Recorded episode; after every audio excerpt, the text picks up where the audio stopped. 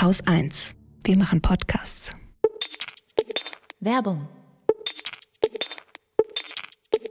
Und wie hältst du es so mit dem Frühjahrsputz? Schon mittendrin oder eher so Team kein Bock? Also meine Fenster hätten es ganz, ganz dringend mal wieder nötig geputzt zu werden, aber bei mir ist das mit der Motivation immer so eine Sache. Wenn es dir genauso geht, dann habe ich hier für dich und für mich und für uns alle einen kleinen Impuls. Und zwar können wir nämlich beim Putzen Geld sparen. Okay, okay, ich gebe es zu, jetzt nicht direkt beim Putzen, aber sagen wir durchs Putzen. Und zwar so ein bis zweimal im Jahr die Heizung abstauben, auch mal die Gefriertruhe abtauen, die Dichtung von Kühlschrank und Fenster oder der Waschmaschine putzen. All das sind so kleine Maßnahmen, mit denen wir unsere Geräte effizienter und unsere Energierechnungen kleiner machen können. Und wer jetzt noch mehr sparen und dabei was fürs Klima tun möchte, der wechselt am besten zu Ökostrom. Also wirklich Ökostrom. Und zwar vom Polarstern. Damit sparst du viele hundert Kilogramm CO2 pro Jahr. Und für den Wechsel brauchst du nur fünf Minuten und deine letzte Jahresabrechnung. Geht ruckzuck. Bei Polarstern gibt es nur echte Ökoenergie, erzeugt hier in Deutschland. Und für jede Kilowattstunde, die Polarstern verkauft, investiert dieser Anbieter in den Bau neuer Ökokraftwerke. Viel mehr als andere Stromanbieter das machen. Außerdem ist Polarstern ein Social Business und zertifiziertes Mitglied der Gemeinwohlökonomie. Das heißt, das Team von Polarstern setzt sich ein für ein rundum nachhaltiges und ressourcenbewusstes Handeln. Schaut doch mal vorbei auf polarstern-energie.de für alle Infos und Angebote. Und wer jetzt mit dem Code Wochendämmerung zu Polarstern wechselt, der bekommt eine Gutschrift von 20 Euro auf seine erste Jahresabrechnung.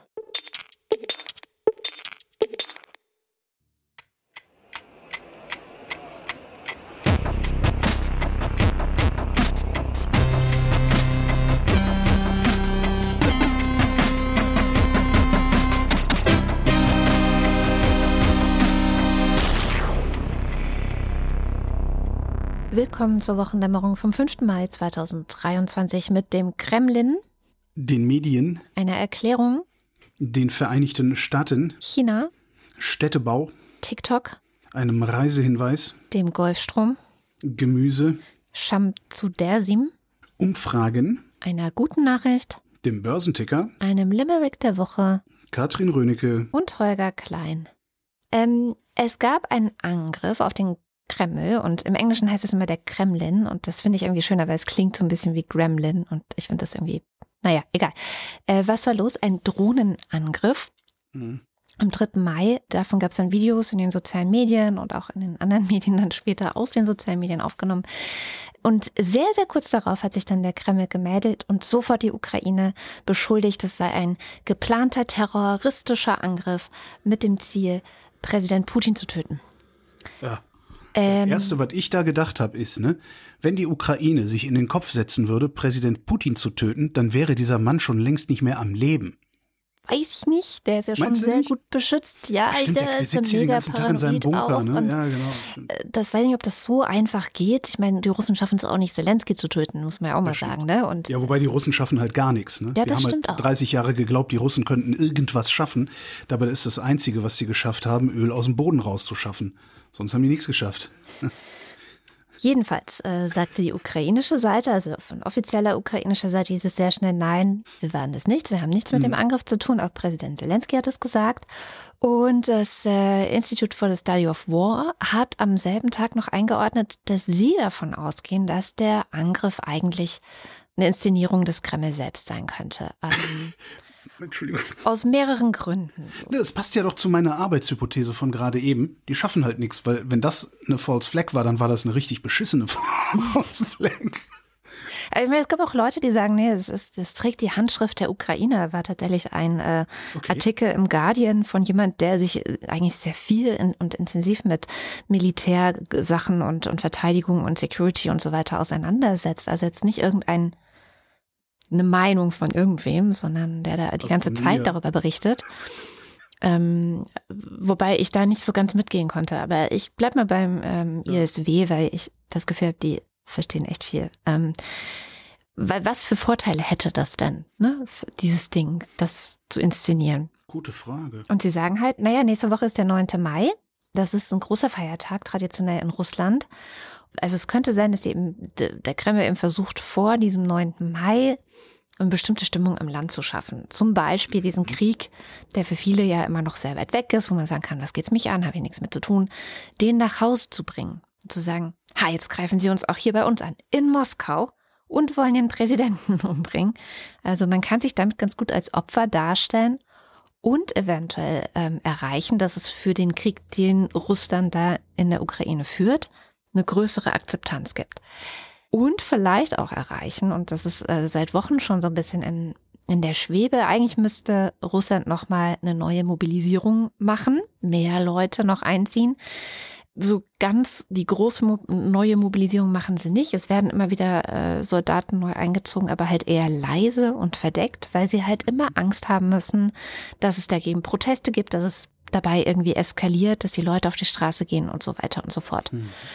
Und ähm, ja, vielleicht könnte man eben mit dieser Lüge, dass äh, jetzt auch in Moskau der Kreml direkt angegriffen wurde von der Ukraine, erreichen, dass man eben wieder besser so eine Mobilisierung argumentieren könnte. Hm, ich weiß ja nicht. Also sind nicht die weggeworfenen Zigaretten in den Öltanks und sowas, ist das nicht, wären das nicht viel bessere Begründungen, dass man sagt, die haben das kaputt gemacht, jetzt kriegen sie erst recht aufs Maul? Ja, weiß ich nicht, ob das ausreicht. Ne? Also ja, gut, das ist ja auch weg, ne? weiter ne? also, weg ja, und gerade ja, auch weiter weg von den Leuten, die in den Großstädten wohnen, wo ja noch ein relativ normales Leben lebbar ist mhm. auch. Ne? Mhm. Keine Ahnung. Also es sind so die Thesen. Was vielleicht auch sein könnte, ist, dass es am 9. Mai traditionell sehr große Militärparaden gibt in Russland. Und sie aber jetzt sagen, nee, aus Sicherheitsgründen werden halt immer mehr von diesen Paraden abgesagt. Ähm, auch eben Sicherheitsgründe wegen dieser Drohnenattacke und so weiter und dass das auch gut für den Kreml sei, diese Paraden absagen zu können. Weil einerseits kann man da gerade nicht mehr so viel vorführen, also wird dann halt immer das größte, beste, teuerste, äh, ja die teuerste Waffe mhm. und so weiter werden da gezeigt. Das, das ist momentan nicht mehr so gut möglich durch den Krieg auch. Und gleichzeitig besteht wohl auch die Angst, dass es auch bei diesen Militärmärschen zu Protesten kommen könnte. Mhm. Also das sind so die, das sind alles nur Vermutungen des ISW, muss man auch sagen, was sie aber für einen guten naja, also sie sagen halt, Moskau ist halt mit so guten Luftabwehrsystemen ja. ausgestattet, also um Moskau, über Moskau, erst recht über den Kreml, dass es also schon äh, sehr komisch wäre, wenn da so eine Drohne einfach in den Kreml fliegen und explodieren würde. Ja, aber. Ja. Genau. Wissen wir, dass Moskau so eine gute Luftabwehr hat? Wissen wir, dass der Kreml so eine gute Luftabwehr hat? Das ISW hat das sehr gut nach. Ich verlinke das natürlich auch alles okay. in den Shows. Kann man nachlesen, dass sie ja. sagen sehr detailliert, seit wann und welche Luftwehrabwehrsysteme es da gibt. Eigentlich. Ja, okay, okay, äh, okay. ja. Und sagen auch, also es kann natürlich auch sein, dass das alles gescheitert ist. Das wäre eine große Blamage für den Kreml. Ähm, insofern ja, bleibt nur noch ein Argument übrig, warum Sie denken, dass es trotzdem selbst inszeniert sein könnte, nämlich noch nie, wenn eine so große Blamage passiert ist, also wenn die Russen so überraschend getroffen wurden durch irgendwas von der Ukraine, also noch nie im mhm. vergangenen Jahr zumindest, haben sie so schnell reagiert und so schnell ihre okay. These, was und wer das war, in die Medien posaunt. Und das ging ihnen ein bisschen zu schnell. Also als mhm. wäre sozusagen schon alles parat und, und vorgefertigt formuliert gewesen. So, das ist deren Analyse dazu. Ich weiß es nicht. Es halten noch viele für möglich, dass es also weder die Ukraine noch die Russen waren, sondern, naja, irgendwelche pro-ukrainischen Menschen in Russland, ob das jetzt Ukrainer sind oder Russen. Mhm. Die, äh, Sabotageakt meinst ja, du? Oder eine so Art, eine Art äh, Rebellen, Guerilla-Aktion innerhalb Moskaus. Das könnte natürlich auch sein. Wir bleiben im Kreml und gucken nach Ungarn. Wer wissen will, wie Staatsmedien tatsächlich aussehen, der kann sich äh, eine Recherche durchlesen, die ich in der Taz gefunden habe. Äh, Ausgangspunkt für diese Recherche war eine Mail von einer österreichischen Journalistin, die äh, hatte unter anderem an äh, Orbans Fidesz-Partei im Europaparlament eine Mail geschickt und die hat drei Routinefragen gestellt. Und zwar äh, ging es da um ein Treffen, das die gemacht hatten.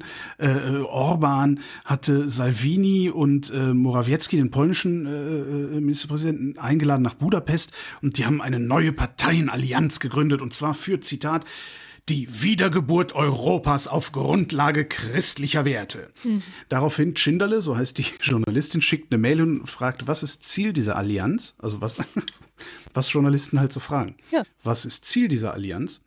Warum waren eigentlich weder die FPÖ noch die AfD noch äh, das äh, Rassemblement National, also Le Pen aus Frankreich, mit dabei? Und wie lässt sich dieses Mal eine Spaltung verhindern? Weil die haben es ja schon mal versucht und haben es nicht auf die Reihe schon noch mehrfach versucht.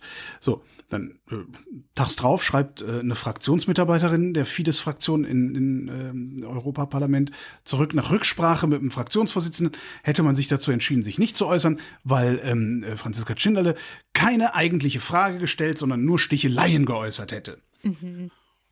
Und dann gab es eine tagelange Kampagne gegen diese Journalistin in den ungarischen Medien. Mhm. Ja, weil nämlich, der ist es mit ihren Fragen nämlich nicht darum gegangen, was rauszufinden, sondern die hat eine politische Erklärung abgeben wollen, nämlich dafür, dass die ungarische Regierung enge Verbindungen zu rechtsextremen Gruppen unterhalten würde. Ja. Hörst du das Lachen des Publikums? Ja. Gut. So, die Fragen, die sind nämlich nicht fair gewesen. Die haben nämlich den Eindruck erweckt, dass die ungarischen Wähler nichts von Demokratie und nichts von der Welt verstünden und, und, und ihre Stimme unüberlegt abgegeben hätten. Und das, das Ergebnis wäre eine unterdrückerische, rechtsextreme und fremdenfeindliche Regierung, die den Menschen im Nacken sitzt und sie in den Schmutz zieht. Aber das ist Das hätte sie nämlich unterstellen. Genau, das ist genau das, was in Ungarn passiert. Sehr überspezifisches Dementi. Das, das, das ist nämlich eine Beleidigung gewesen und zwar eine Beleidigung gegenüber einem Ungarn. Ja, und einen Ungarn zu beleidigen, das lässt das Arschgesicht Orban nicht auf sich sitzen. Das kannst du glauben. So, das, und das, das war jetzt die Auskunft des Typen, der den ersten Fernsehbericht über äh, die Kollegin gemacht hat. Und das ist, ja, die, naja, die armen Ungarn jedenfalls. Weil das ja so ein starkes, stolzes Volk auch ist, so wie die Russen oder die Türken wo es dann immer doppelt komisch ist, dass ausgerechnet diejenigen, die sowas immer behaupten von diesen stolzen Völkern, immer auch direkt die größten Feiglinge sind, die nicht mal faire Wahlen abkönnen, geschweige denn Transparenz und Kritik. Ähm, wie ich das so lese, total schöner Artikel. Am Ende bin ich auf noch was Interessantes gestoßen, steht dann ganz unten drunter.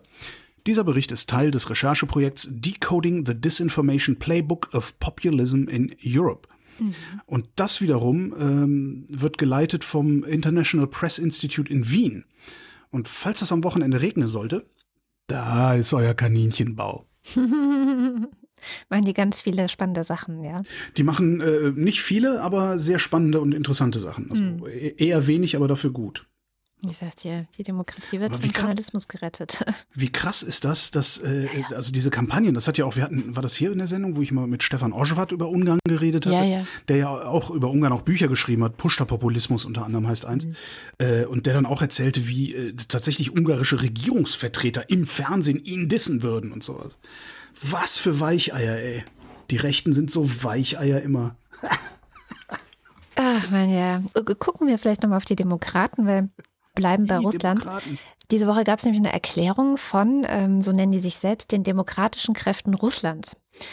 Äh, sind so ein paar namhafte Zeichnerinnen. Also ich kannte nur Michael Chodorkowski, der Name sagt dir vielleicht was, oder Gary Kasparov. Oligarch. Mhm.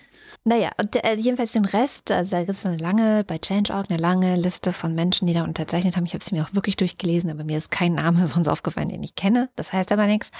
Jedenfalls die zentralen Punkte dieser Erklärung sind, ja, der Krieg gegen die Ukraine ist kriminell, die Truppen müssen raus aus der Ukraine, die Grenzen Russlands, wie sie international anerkannt sind, sollen gelten, also die von 1991.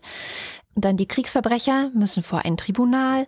Putins Regime ist illegitim und kriminell, politische Gefangene freilassen und so weiter. Also mhm. die ganzen Forderungen, die man jetzt, also die, die wir alle schon oft wiederholt haben, aber es sind jetzt eben Menschen, die selbst Russen sind und Russinnen sind, ähm, verteilt über die ganze Welt teilweise. Stand heute Mittag haben schon 19.000 Menschen unterzeichnet. Hm. Nach drei Tagen. Also ich hoffe, dass das noch ein paar mehr werden. Und es gibt so ein bisschen, finde ich, Hoffnung, ne? weil es ist, ich sag mal, das ist auch ein guter Plan für irgendwann, wann auch immer das sein wird. Ähm, nächste Woche äh, wird hier auf diesem Kanal Wochendämmerung ein Gespräch mit Dimitri Gluchowski erscheinen, ähm, russischer Autor. Der, der hat uns gegenüber eine ganz eigene Theorie, wann es vielleicht mal enden könnte. Er meinte so, oh, er gibt Putin noch zehn Jahre. Mhm. Aber ja, also irgendwann muss man halt so, ja, was machen wir jetzt? Und diese demokratischen Kräfte, die sind da. Also die sind halt überall in der Welt verteilt, aber die kennen sich auch und schreiben zusammen Erklärungen. Fand ich ganz schön. Und sind, und das fand ich bei, bei äh, Gluchowski ganz, ganz interessant auch, das sind alles Patrioten.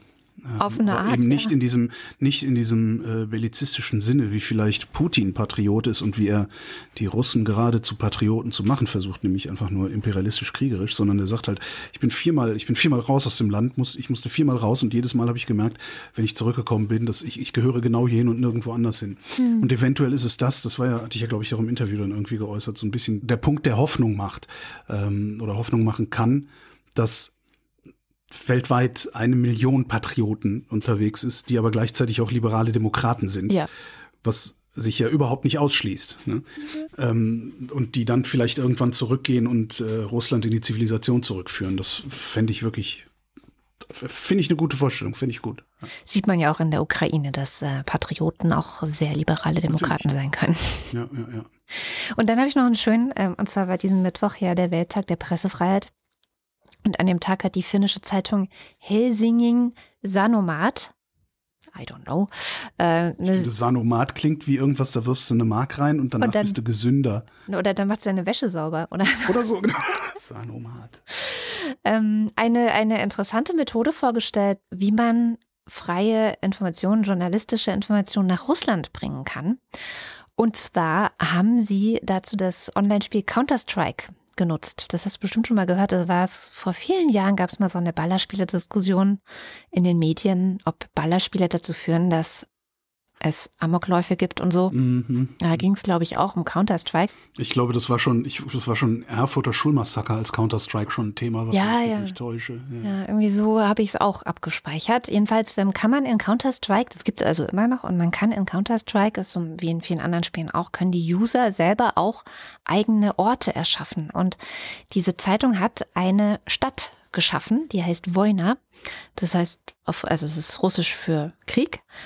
Ähm, und in dieser Stadt steht ein Gebäude und in diesem Gebäude gibt es einen Raum. Und in diesem einen Raum hängen Zeitungsartikel vom Ukraine-Korrespondenten dieser Zeitung.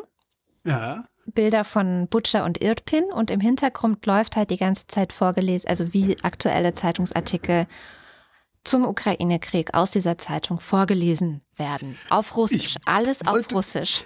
Ich wollte gerade sagen, das äh, könnte man doch eigentlich auch in die Radiosender in Grand Theft Auto einbauen, genau. Oder so. Super, ja. Das ist eine geile Idee. Ja. Und das funktioniert? Also es haben sich wohl schon 2000 Leute runtergeladen, seitdem die das veröffentlicht haben, was sie am Welttag der Pressefreiheit gemacht haben. Sie können aber nicht sehen, wo diese Leute sind. Also ob das jetzt Menschen aus Russland waren oder nicht. Aber in Russland selbst gibt es allein wohl vier Millionen Menschen, die Counter-Strike spielen. Und ähm, mit ein bisschen Glück spricht sich vielleicht rum und dann könnte die Jugend oder könnten die jungen Leute, die ja auch, das ist ja doppelt eine geile Idee eigentlich, weil wer spielt denn Counter-Strike? Ja, vielleicht sind das genau die Leute, die auch eingezogen werden könnten ähm, ja. in den Krieg und ähm, die kriegen dann vorher noch mal ein paar Informationen, die sie vielleicht haben sollten, bevor sie sich diese Scheiße antun. Ja, ich drücke die Daumen. Hier, ganz am anderen Ende des, der multipolaren Welt. Mhm. In den USA, es ist auch spannend. Ich, war ich habe diese Woche komische Themen mitgebracht. Mhm. In den USA scheint sich langsam aber sicher wieder so ein Bewusstsein zu entwickeln, dass starke Gewerkschaften eine gute Sache sind. Ja. Insbesondere äh, kann man das erzählen, und das passiert auch in dem Artikel, den ich gelesen habe, insbesondere kann man das erzählen über die Paketboten. Die Paketboten sind in der Pandemie nämlich als systemrelevant bezeichnet worden, weil die ja den Laden am Laufen halten. Und die haben sich im Zuge dessen gedacht, so, äh, äh, Moment. Wenn wir essential sind, warum werden wir dann auch nicht essential bezahlt? Mhm. Und haben ja sich zusammengeschlossen über jetzt mehrere Jahre arbeiten die da schon dran, teilweise wirklich ähm, undercover äh, zu einer Vereinigung, die sich Teamsters nennt. Ähm, das heißt, Corporate America bekommt einen Gegenspieler, wieder einen Gegenspieler, weil den gab es ja auch schon mal. Und ich bin wirklich gespannt, wie Corporate America sich dagegen wehren wird. Das, das, wie gesagt, die waren undercover in den Firmen, die sind zu Starbucks rein. Gezielt haben die sich bei, in Starbucks, äh, bei Starbucks und, und Amazon und Trader Joe's und sowas einstellen lassen, um Strukturen aufzubauen, unsichtbar, weil ja auch in den USA dieses Union-Busting, Ja. also äh, ne, Ge Ge Gewerkschaften Gewerkschaften erschlagen oder behindern halt, äh, so Genau. gut es geht. juristisch die Arbeit der Gewerkschaften Hm. äh, behindern. Ähm, das, das ist ja da ganz, ganz groß. Und die haben das wirklich undercover gemacht und alles, um dann, um jetzt langsam aber sicher laut werden zu können. Und ich bin wirklich sehr gespannt, was dabei rumkommt, weil das gab es früher schon mal. Also äh, vor dem Zweiten Weltkrieg waren die Gewerkschaften sehr, sehr stark. Spätestens seit Ronald Reagan, das war 1900, das war in den 1980er Jahren, sind die langsam aber sicher zermahlen worden. Ähm, das Hauptwerkzeug, also der, der, der Mühlstein, mit dem sie die Gewerkschaften klein gekriegt haben, sind Right-to-Work-Gesetze, also Recht auf Arbeit. Das sind äh, Gesetze, die äh, sich gegen Zwangsmitgliedschaften in Gewerkschaften richten. Das war früher so. Du wolltest, äh, keine Ahnung, Hafenarbeiter werden, dann musstest du in die Hafenarbeitergewerkschaft eintreten, sonst konntest du kein Hafenarbeiter werden. Zwangs, Zwangsmitgliedschaft heißt Zwangsbeiträge. Hm? Mhm. Und dagegen haben sie Gesetze geschaffen, was ja eigentlich eine ganz gute Sache ist. Gegen Zwangsmitgliedschaften. Gegen Zwang. Jetzt kommt der ne, also Gewerkschaftszwang. Also du kannst halt, du kannst halt keinen Job kriegen ohne. So. Blöd ist halt, du schwächst dadurch natürlich die Gewerkschaften langfristig. Also blöd für die Gewerkschaften und blöd für die Arbeitnehmerrechte. Du schwächst die langfristig, weil ähm, die Leute natürlich schlecht bezahlt werden. Und von deiner schlechten Bezahlung dann nochmal einen Gewerkschaftsbeitrag abzugeben, das machst du eher nicht freiwillig, sondern du behältst lieber das Geld, um dir ein Brot zu kaufen davon. Und das blutet die Gewerkschaften dann langfristig natürlich aus, weil ohne Mitgliedsbeiträge können die halt nicht arbeiten. Und stellt sich raus, zumindest hat sich rausgestellt 2015, also die äh, Staaten, die Right-to-Work-Gesetze haben und die keine haben, ist ungefähr halbe halbe in den USA. Und in den Right-to-Work-Staaten sind die Einkommen im Schnitt 5000 Dollar niedriger gewesen 2015 als in den anderen Staaten. Ja, wundert Was mich irgendwie jetzt ganz nicht. cool ist. Ja. Äh, ich habe hier noch ein Rabbit Hole mitgebracht, falls es am Wochenende richtig lange regnen sollte. ähm, dieses Zerreiben der Gewerkschaften hat unter Harry Truman 1947 schon angefangen sogar. Ähm, weil, ne, das war ja auch dann alles noch so kommunistisch äh, angehaucht und sowas. Damals gab es dann äh, den Taft-Hartley Act, hieß das, das war so ein Gesetz, das erlassen wurde. Und kurz danach, dann so ab ungefähr 1950 öffentlich, war ja dann die McCarthy-Ära, die auch eher Ende der 40er schon angefangen hatte. Und die hatte halt auch geholfen. Ne? Diese Kommunismus, das war ja richtige Gott, Kommunismus-Panik, die die damals hatten. Paranoia, ja. Genau. Und äh, ja, hat halt geholfen, aber nicht den, den, den Arbeitern, sondern äh, denen dagegen. Und Truman hat halt äh, diese, diese, also dieser Taft-Hartley Act, das, das gab halt massive Streikwellen damals, die wirklich die, die halbe, halbe Ökonomie lahmgelegt haben und so. Und das hat äh, Corporate America, das damals schon im Entstehen war, dann halt auch nicht auf sich sitzen lassen. Aber es passiert gerade was und im Zweifelsfall ist das nicht mehr wirklich aufzuhalten ähm, durch irgendwelche juristischen Kniffe und Tricks, weil das jetzt einfach Hunderttausende von Leuten sind, die sich da organisiert haben. Ähm, unter anderem sind auch die Automobilarbeiter wieder dabei. Ja, cool. Und es könnte sogar noch sein, das scheint so ein bisschen durch in dem Bericht, es könnte sogar noch sein, dass sich auch ein neues Bewusstsein dafür herausbildet, was Gewerkschaften eigentlich sein können. Davon sind wir in Deutschland noch sehr weit entfernt. Also in Deutschland sind Gewerkschaften immer noch für Menschen, die eine Festanstellung haben. Ähm, aber die Working Class ist halt eine ganz neue geworden. Und eventuell kommt das ja dann auch mit ein bisschen Verzögerung, weil das meiste kommt ja dann auch mit Verzögerung bei uns an. Vielleicht kommt bei uns dann auch an, dass es neue Organisationsformen, neue Gewerkschaftsformen gibt, in denen du Tarifverträge anders aushandelst und, und ganz andere Tarifgruppen äh, sich bilden oder, oder wie, die, wie man diese Stakeholder da nennt, also sich andere Menschengruppen bilden, die sich organisieren und nicht eben die IG Metall oder die IG Bergbauchemie oder wie sie heißen, sondern die armen Schweine äh, Mindestlohngewerkschaft oder irgendwie sowas. Äh, ich fände das sehr, sehr gut, wenn das so passieren würde. Mhm. Ganz gut dazu passt eine Recherche vom äh, Bureau of Investigative Journalism. Die haben nämlich zu TikTok recherchiert. Und zwar zu den Leuten, die auf TikTok Content moderieren oder anders gesagt, die sich die ganze Scheiße anschauen, äh, Mhm. die wir nicht sehen sollen. Also da geht es wirklich um Hardcore-Content, äh, Enthauptungen, Morde, Pädophilie, Kannibalismus, äh, sexueller Missbrauch von Kindern und, und, und. Und ähm, das, sowas schauen sich Menschen an. Ähm, die haben gesprochen mit neun solchen Leuten aus Kolumbien. Ähm, in, die sitzen in Kolumbien, weil einerseits ist TikTok in Lateinamerika riesengroß. Och. Ähm, und andererseits sind natürlich ArbeiterInnen in Kolumbien schön billig. Also da ist die Hm. Rede von 10 Dollar am Tag. Mhm. Und eine Schicht ist ein Tag und die müssen pro Schicht 900 Videos anschauen. 900 Videos. Wenn, Wow. wenn, wenn Sie diese 900 Videos nicht schaffen, wenn Sie zum Beispiel nur 700 Videos schaffen, Ja. wird das als Arbeitsverweigerung ausgelegt und Sie bekommen eine Verwarnung Wow. Und so weiter. Und Also diese, dieser Bericht ist so schockierend, es ist so furchtbar, denn wenn diese Leute zum Beispiel, also jeder von denen, mit denen die gesprochen haben, ähm, logischerweise, wahrscheinlich haben sie deswegen auch so ein starkes Bedürfnis darüber zu reden, was da passiert. Jeder von denen hat schon die schlimmsten Sachen gesehen. Ja. Und Ähm, zwar 900 Mal. Ne?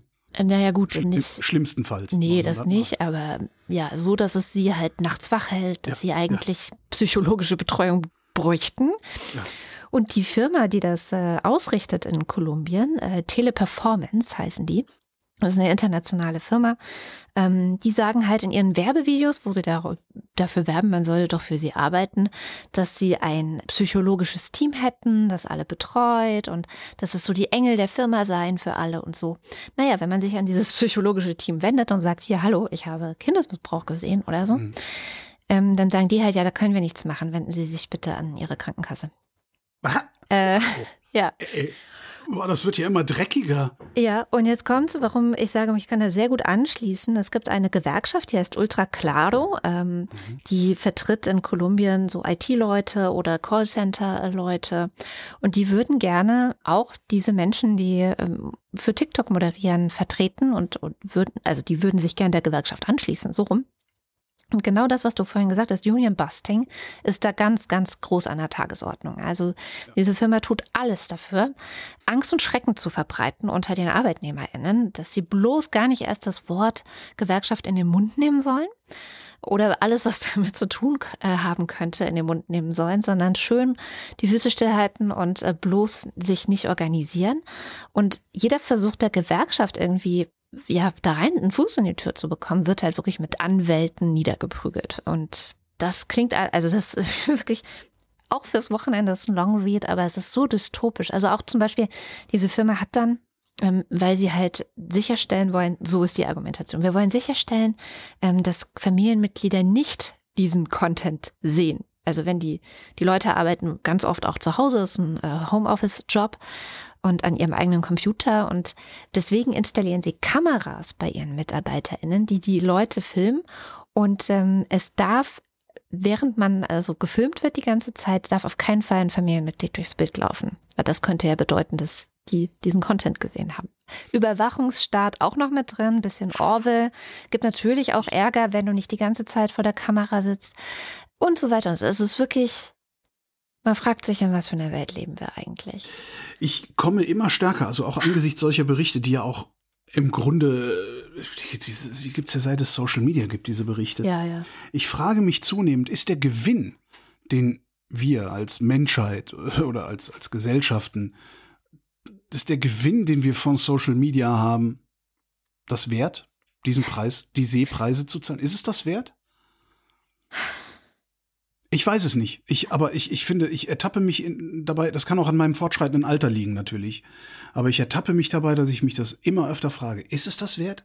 Diese, diese ganze Jauchegrube, wenn ich mir nur Twitter angucke, das ist, weißt du, ich, ich nehme mich da nicht aus, ne? Ich verspotte auch auf äußerst harsche Weise da den einen oder anderen Politiker. Aber das ist so, das, du, egal was du schreibst, wenn du irgendetwas schreibst, was in irgendeiner Form demokratisch daherkommt, äh, hast du sofort 100 engstirnige, gehässige Weltleser in deinen Kommentaren, die dich anpöbeln und der Heulerei bezichtigen und sonst was. Da krieg ich die Krätze. Inzwischen mit blauem Haken, daran erkennt man sich.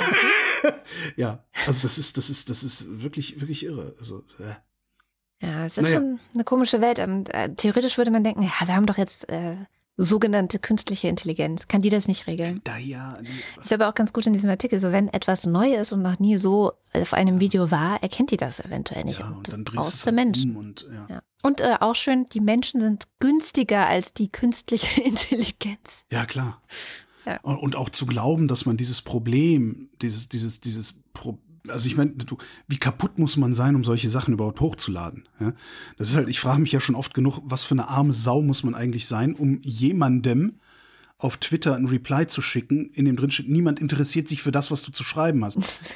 Wo ich dann immer, ja doch, du Schwachkopf interessierst dich dafür, sonst hättest du nicht darauf geantwortet. Weißt du, also ich, das ist ja, das, das, das ist ja auch nur ein, ein, ein Kontinuum von, von Kaputtheit eigentlich, äh, was da los ist. Aber wenn du, wenn du wirklich Enthauptungen, Vergewaltigungen, also ja. wirklich extreme Gewalt, wie, wie elend musst du sein, wenn du es hochlädst, ja? Äh, das, das, und das ist ein soziales Problem. Ja. Oder ein menschliches. Und ich glaube nicht, dass man soziale Probleme durch Technik lösen kann, letztlich. Man kann bei der Lösung helfen auf eine Art und Weise. Naja, das Problem ist, glaube ich, eher so ein bisschen, dass manche sozialen Probleme durch die Technik ähm, größer werden können. Klar.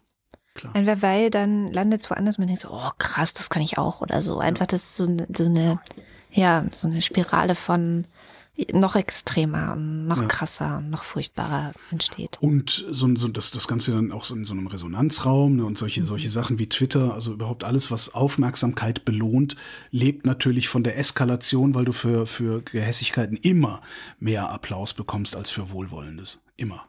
Ja, ist so. Kann ich bestätigen. Ich bin, ich bin meistens nett und keinen interessiert. Ja, also auf Twitter jetzt. Ja, oder man wird angepöbelt, das stimmt. Komm, wir gehen nach England. Oh. Südlich von London, ein Stück weiter raus, gibt es eine Stadt, die heißt Poundbury. Die hat 4200 Einwohner und ist eine ziemlich junge Stadt. Die ist 30 Jahre alt. Mhm. Vor 30 Jahren war da noch Matsche überall. So, und diese Stadt ist im Grunde gebaut worden von Prince Charles. Und zwar ist das eine Modellstadt, für Charles Idee eines britischen Ortes, so Backsteinhäuser, Regency-Stil, äh, äh so, so äh, palladianische Villen, ähm, äh, äh, Miniaturversion des Buckingham Palace steht da rum. Ne? Ist alles so, so postviktorianisch irgendwie so ein bisschen alles eingerichtet und so. Also so ein bisschen so ein Disneyland für britisch sentimentale Kleinbürger.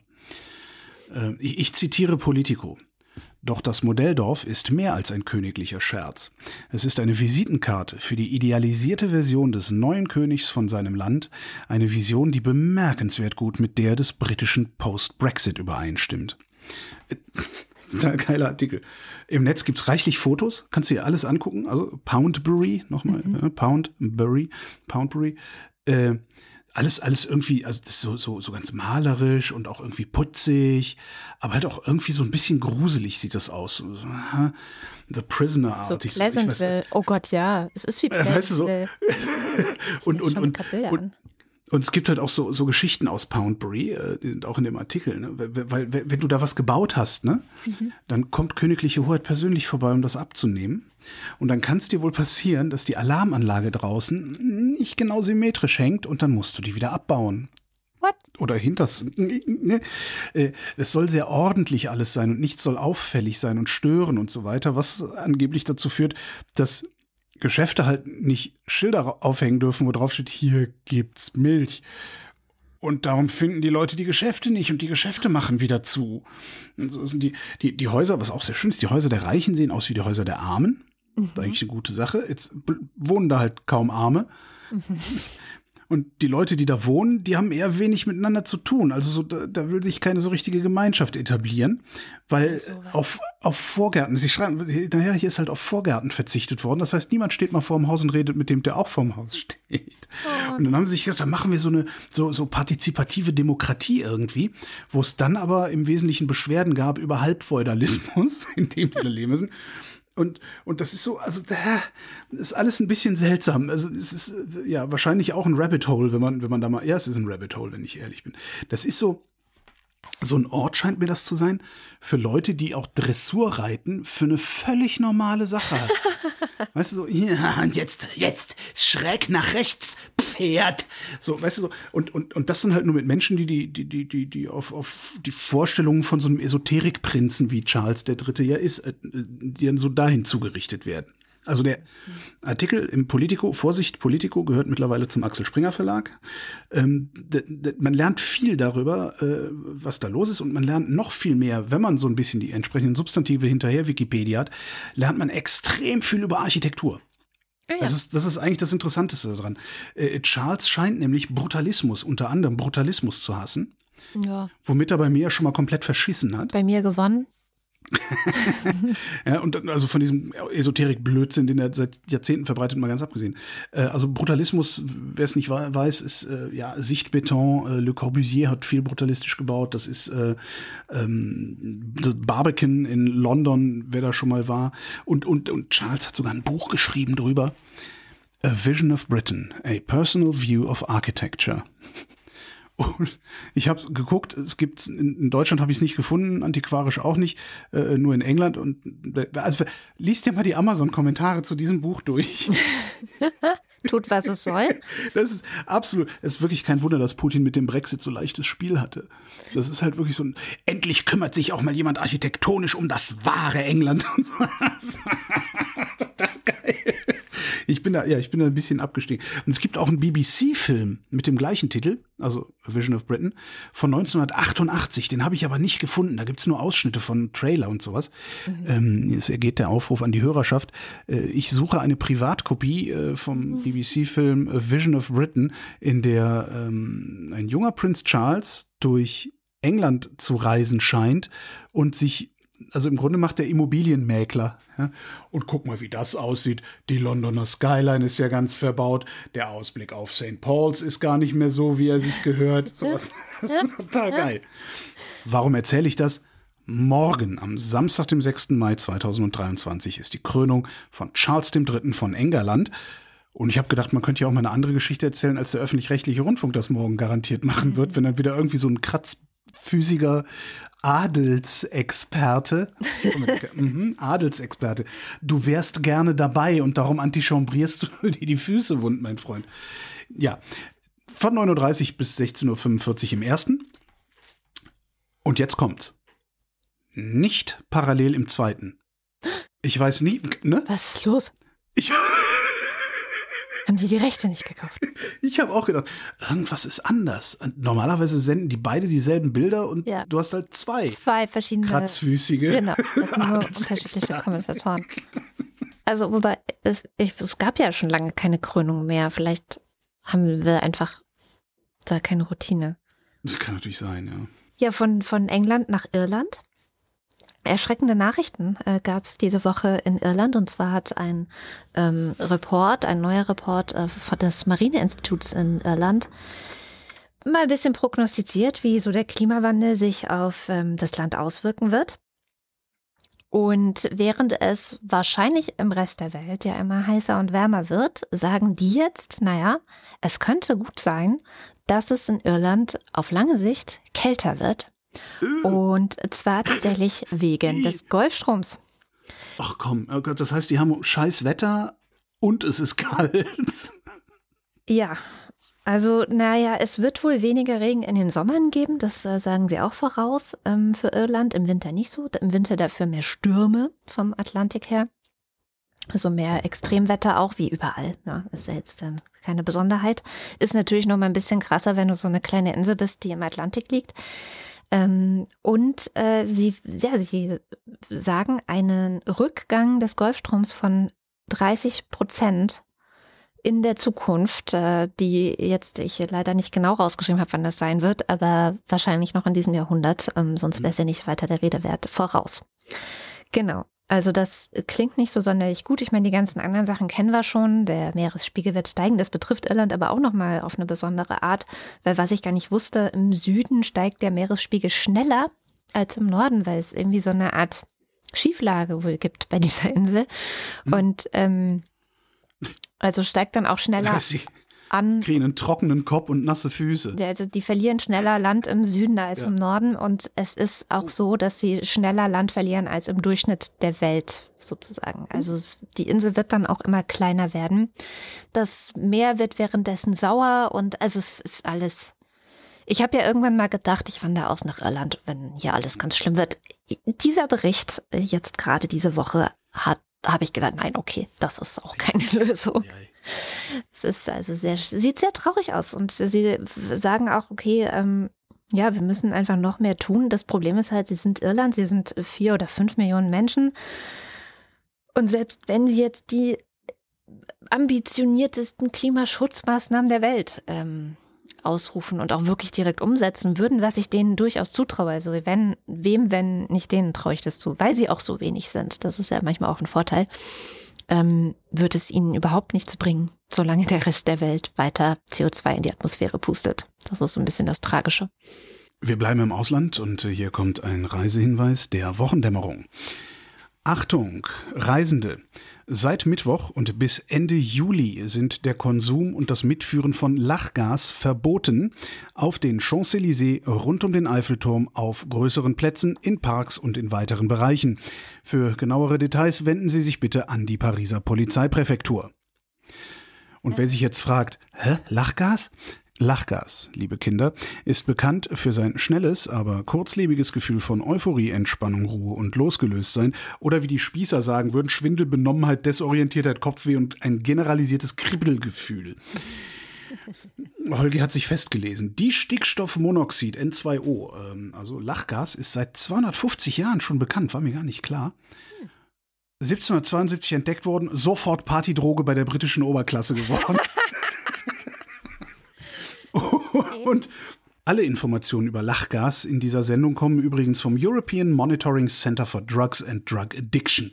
Wollte ich nur mal gesagt haben. Die haben einen riesen Bericht, also sie haben echt einen super, super langen Aufsatz äh, über Lachgas, über die Geschichte, wie es wirkt, wie und die Geschichte geht halt weiter. Die haben also britische Oberklasse und ich zitiere ähm, das Monitoring Center. Und es diente als Quelle zur Unterhaltung auf Messen und in Konzertsälen. Die Vorstellung ganz gut. Dann so 1960er, 70er Jahre gab es nochmal so eine Welle, weil da ist es dann in die Arztpraxen geschwappt. Mhm. Ähm, und alle haben gesagt, so, ach, da können wir mit nach Hause nehmen. Und dann so seit irgendwann in den 90ern halt Techno-Making, no mistaking so. Mhm. Und was mir nicht klar war, seit Mitte der 2010er Jahre ist der Konsum dann stark gestiegen. Und es sind gezielt Lachgasprodukte für den Freizeitbereich hergestellt worden. Also, weil sonst muss es ja so riesige, ne, so äh, Messer Griesheim, riesige Flaschen. Ich bin da, da wir kommen da noch hin, so. Freundchen. Muss es ja halt so riesige Flaschen in die Hütte stellen. Und sie haben dann extra kleinere Flaschen produziert, die man halt mitnehmen konnte, um die Ballons abzufüllen. Und damit meine ich eben nicht die Schlagsahne-Kartuschen, die du gerade angepriesen hast, ja die sind nochmal ein ganz anderer Schnack. Übrigens, also auch in diesen Schlagsahne-Kartuschen sind 8 Gramm flüssiges Lachgas mhm. und das expandiert dann auf 4 Liter Gas. Darum sind diese Sahnespender so, so beliebt, weil da ist halt einfach mal genug, ne, so ein Luftballon ga voll Gas drin in so einem Ding. Mhm. Äh, ich, noch ein Zitat. Bis vor kurzem wurden in Dänemark Kartuschen mit Kisten mit 10 bis 100 in Kiosks, Kiosks verkauft. Es ist unwahrscheinlich, dass dies ausschließlich der Herstellung von Schlagsahne dient.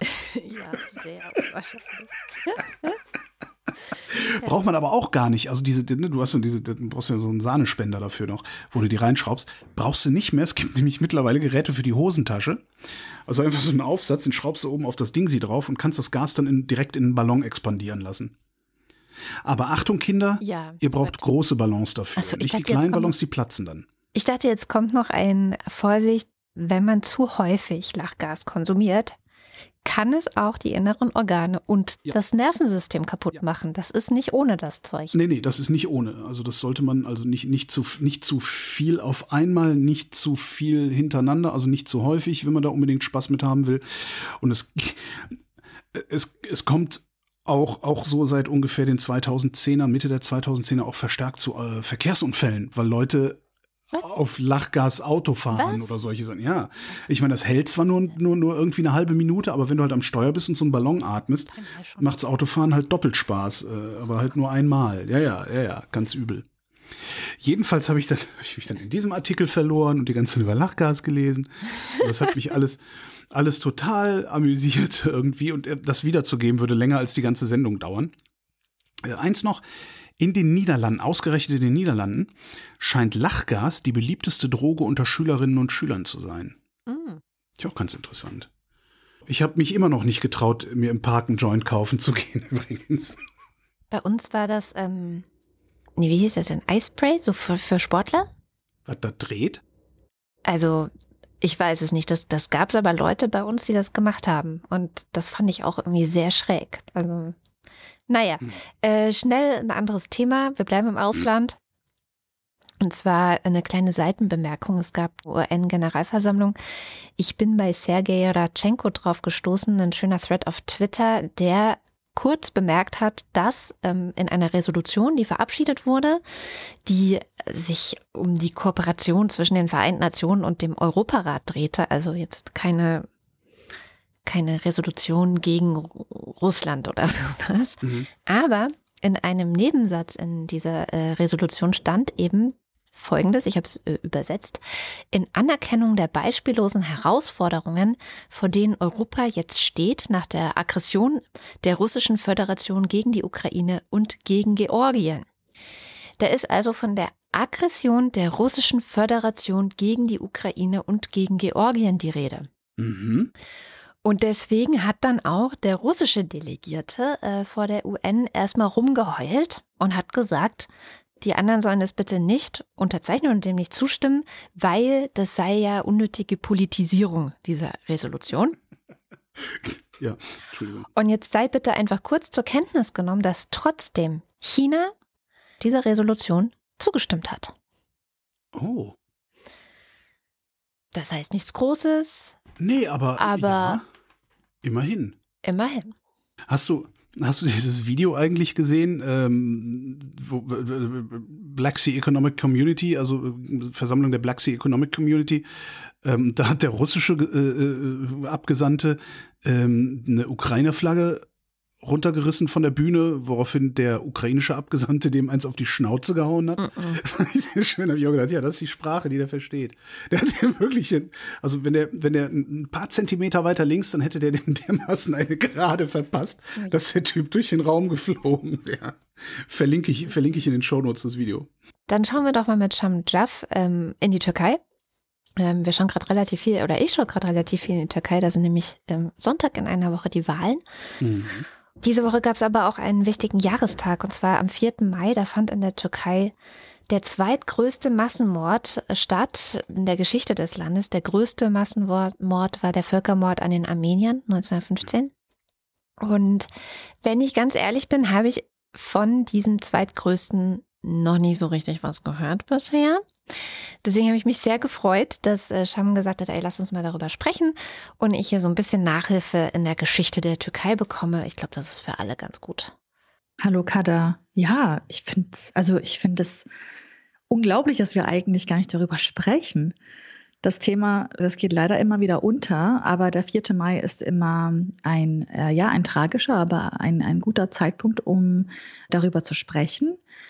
Ich glaube, ich gehe mal, ich gehe mal kurz in die Geschichte rein. Ja, es gab nämlich Anfang des 20. Jahrhunderts, also beziehungsweise auch um die Zeit herum, als der Staat Türkei geboren ist, gab es unglaublich viele Homogenisierungsbestrebungen. Und ähm, diesen Bestrebungen, denen sind viele ethnische und religiöse Minderheiten in der Türkei zum Opfer gefallen. Ähm, wie du schon gesagt hast, 1915 war es der Völkermord an den ArmenierInnen. 22 Jahre später folgte in Dersim, heute offiziell Tunceli genannt, der Völkermord an den kurdischen Alevitinnen.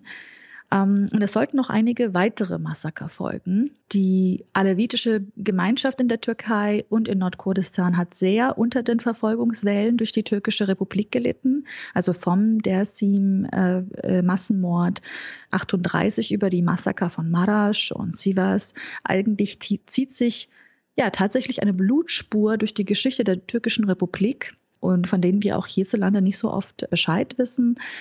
Die Alevitinnen, die kämpfen gegen Assimilation und Vernichtung, heute wie damals. Äh, kurdische Aktivistinnen beklagen, dass sich in den vergangenen zwei Jahrzehnten AKP-Herrschaft die anti-alevitische Politik verschärft habe und die Wahlen jetzt am 14. Mai werden daher auch von einem Großteil der alevitischen Bevölkerung als ja, als Schicksalswahlen wahrgenommen. Zurück zu Dersim, also offiziell Tunceli. Gestern am 4. Mai eben haben kurdische Alevitinnen in der Türkei, in Nordkurdistan, aber auch hier in Deutschland zum 86. Mal an das Massaker erinnert.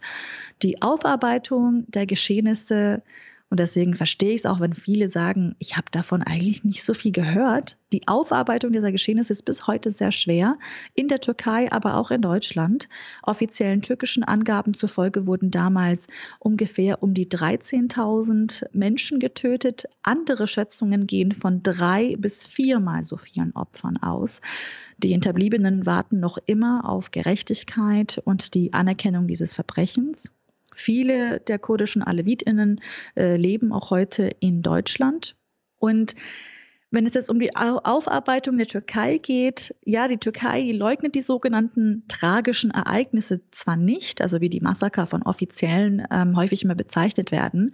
2011 hat sich Präsident Erdogan sogar entschuldigt. Ähm, damals war er noch Ministerpräsident. Das war eine offizielle Entschuldigung, die kam bei einigen an, bei anderen nicht so. Oppositionelle fanden, dass diese Entschuldigung nicht ehrlich genug war. Sie sei aus politischem Kalkül erfolgt, sagen sie. Der Staat hat auch keine einzige Untersuchung über die Geschehnisse durchgeführt. Und bis heute weiß man nicht, wo der hingerichtete Anführer des Dersim-Aufstandes im selben Jahr wie des Massakers, Said Reza, und die seiner Mitstreiter, eigentlich weiß man nicht, wo die sind. Äh, ist immer noch unbekannt. In Deutschland gibt es auch einen Konflikt um die Deutungshoheit über dieses Massakers. Hierzulande werden über Mahnmäler gestritten, also Mahnmäler für die Opfer oder sogar auch über TV-Beiträge. Ich weiß nicht, wer sich daran erinnert, aber am 1. Dezember 2019, da hat beispielsweise das ARD im Rahmen des Kulturmagazins Titel Thesen Temperamente einen rund also sechsminütigen TV-Beitrag darüber ausgestrahlt, also über das Dersim-Massaker. Mhm. Ähm, der Titel Das vergessene Massaker, wie Kemal Atatürk Aleviten ermorden ließ. Und dieser sechsminütige Beitrag hat für unglaublich viel Furore gesorgt. Die ARD-Sendung thematisiert nämlich auch die Verantwortung des Staatsgründers ähm, Kemal Atatürk als Hauptdrahtzieher der Massaker in Dersim. Und ähm, ja, die, die berichtet auch die Sendung, wie Atatürk tatsächlich auch für die Massaker Giftgas bei Deutschland bestellt habe. Es kam zu Kundgebungen vor Sendeanstalten der ARD in München und in Köln damals. Türkische PolitikerInnen sogar haben sich eingeschaltet, die haben die ARD verurteilt, denn die Behauptung, dass Atatürk mitverantwortlich war, das sei falsch. Das ist auch immer etwas, für das sehr viel ähm, ja, Gesprächsstoff, Streit ähm, sorgt, wenn man äh, den Namen dann mit diesem Massaker in Verbindung bringt. Im Beitrag aber belegen die AutorInnen ihre Behauptung mit einem Dokument vom August 1937 aus dem türkischen Staatsarchiv selbst, was eigentlich beweist, dass äh, eben 20 Tonnen Giftgas bestellt worden sind aus Deutschland, unterzeichnet von Atatürk selbst. Deutsche PolitikerInnen damals ähm, also vor einigen Jahren haben, also aus der linken Partei fordern, dass die Bundesregierung endlich die mögliche Mitschuld des Dritten Reiches am Dersim-Massaker in der Türkei ähm, nämlich endlich aufarbeiten. Ja. Es herrscht auch total viel Uneinigkeit darüber, ob das Massaker die, ähm, ein Genozid sei oder ob es sich um eine regional begrenzte Aktion gehandelt habe. Es gibt GenozidforscherInnen wie zum Beispiel Wolfgang Benz, die sagen, dass äh, es ist kein Genozid, weil ein Völkermord eine universale Intention habe. Aber es gibt auch eben Genozidforscher wie Yektan Türk der sagt, äh, das ist sehr wohl ein Völkermord, weil der Staat in Dersim über mehrere Jahre systematisch und planmäßig vorgegangen sei. Dieses Stück Geschichte ist noch hochaktuell, auch hier in Deutschland. Ähm, vielleicht haben einige den Fall von Yilmaz Acil, einem kurdischen Aktivisten in Deutschland gehört. Der wurde 2020 in Augsburg festgenommen. Der Vorwurf der Staatsanwaltschaft lautete Mitgliedschaft in der PKK. Und Belege dafür seien zum Beispiel, also unter anderem vielen verschiedenen Belegen, unter anderem, dass er mit gewählten Parlamentsabgeordneten der HDP telefoniert habe, an Gedenkveranstaltungen für die Massaker von Dersi, Marasch und Roboski teilgenommen habe an, ja, an angemeldeten und genehmigten Demonstrationen teilgenommen habe und dass er die Fahne von Seyd Reza getragen habe. Seyd Reza, wir erinnern uns, der geistige Anführer des Dersim-Aufstandes 37 ähm, und der dann von der türkischen Armee hingerichtet wurde. Ein Jahr später wurde Yilmaz Acil entlassen, weil sich die bayerischen Behörden mit den Ermittlungen zu viel Zeit gelassen hatten. Und dann aber wurde er dann Mai 2022 vom Oberlandesgericht München ähm, als PKK-Frontarbeiter zu 20 Monaten Haft verurteilt. Und letzte Woche hat er seine Reststrafe von 13 Monaten wieder angetreten. Kurdische Aktivistinnen sehen in dieser Entscheidung der deutschen Justiz den verlängerten Arm der türkischen Justiz unter Präsident Erdogan. Ja, und ähm, was die Aufarbeitung angeht, ich glaube, da machen wir in Deutschland sehr große Fortschritte und diese Fortschritte sind eigentlich den kurdischen Alevitinnen selbst gedankt, nämlich sie haben das sehr stark angetrieben über, die, über das letzte Jahrzehnt vor allem. Zum Beispiel gibt es das Projekt des DERSIM 1937 bis 38 Oral History. Das ist eine Arbeitsgruppe hier in Deutschland. Ja, wie, wie ich schon anfangs gesagt hatte, viele Überlebende und die Folgegenerationen, die tragen ein sehr schweres Kollektiv kollektives Trauma mit sich. Und die historische Aufarbeitung mit ZeitzeugInnen tatsächlich ist immer ein sehr großes Thema, weil 1937 ist ja auch schon länger her und da muss man aufpassen, dass man da wirklich auch alle Geschichten noch zeitig aufschreibt äh, und äh, ja, dokumentiert, archiviert. Und das haben eben einige Privatpersonen hier in Deutschland gemacht oder sind das Thema angegangen und haben bisher, so steht es auf ihrer Webseite, das habe ich dann noch in den Show Notes, kann man sich auch noch selber angucken, ähm, nämlich fast 350 Zeitzeuginnen-Interviews geführt und fast 500 Stunden Rohmaterial gesammelt. Also unglaublich viel Material, was da zu sichten gibt, also sehr viel, mit das man arbeiten könnte, ForscherInnen, AkademikerInnen, aber auch JournalistInnen. Das äh, sehe ich mal als Aufruf an. Vielen Dank auf jeden Fall für diesen kleinen, äh, kleine Nachhilfe im Geschichtsunterricht der Türkei, lieber Scham. Sehr gerne. Wunderbar. Ja, wenn du Türken so richtig auf die Palme bringen willst, musst du nur sagen, Mustafa Kemal war, der, Mustafa Kemal war auch bloß äh, irgendwie, denk dir irgendein Wort aus, was, was du gerade willst. Der hat auch bloß, der hatte auch Dreck am Stecken, kannst du mit auf, auf die Palme bringen. War mir aber nicht klar, dass, ähm, dass es damals äh, ja, einen Chemiewaffendeal zwischen Deutschland und äh, der jungen Türkei gab. Ja, ja und an. Ähm, da kann ich jetzt mal einen Podcast droppen, was mir auch nicht klar war. Ähm, ich habe gestern eine Sendung veröffentlicht zum Thema Kurdinnen und der kurdische Freiheitskampf beim, mhm. beim Lila-Podcast. Ähm, da geht es auch ganz viel um diese Homogenisierung. Also es gibt das Türkische und sonst nichts, von dem Sham gerade sprach, und diese Assimilation, die eben versucht wird. Und das erleben die Kurdinnen halt in allen vier Ländern, in denen sie leben, Türkei, Irak, Iran und Syrien. Ähm, und auch da äh, und das wusste ich tatsächlich auch nicht, im Irak gab es das nämlich dann auch nochmal ein äh, Massenmord an KurdInnen mhm. mit Giftgas aus mhm. Deutschland. In den 90er Jahren allerdings. Mhm. Themenwechsel, Gemüse. Okay. Meldung äh, aus äh, der äh, Landwirtschaft. Die Spargelbegeisterung der Deutschen lässt deutlich nach, was dazu geführt hat, dass heute ja, der Tag des deutschen Spargels ist.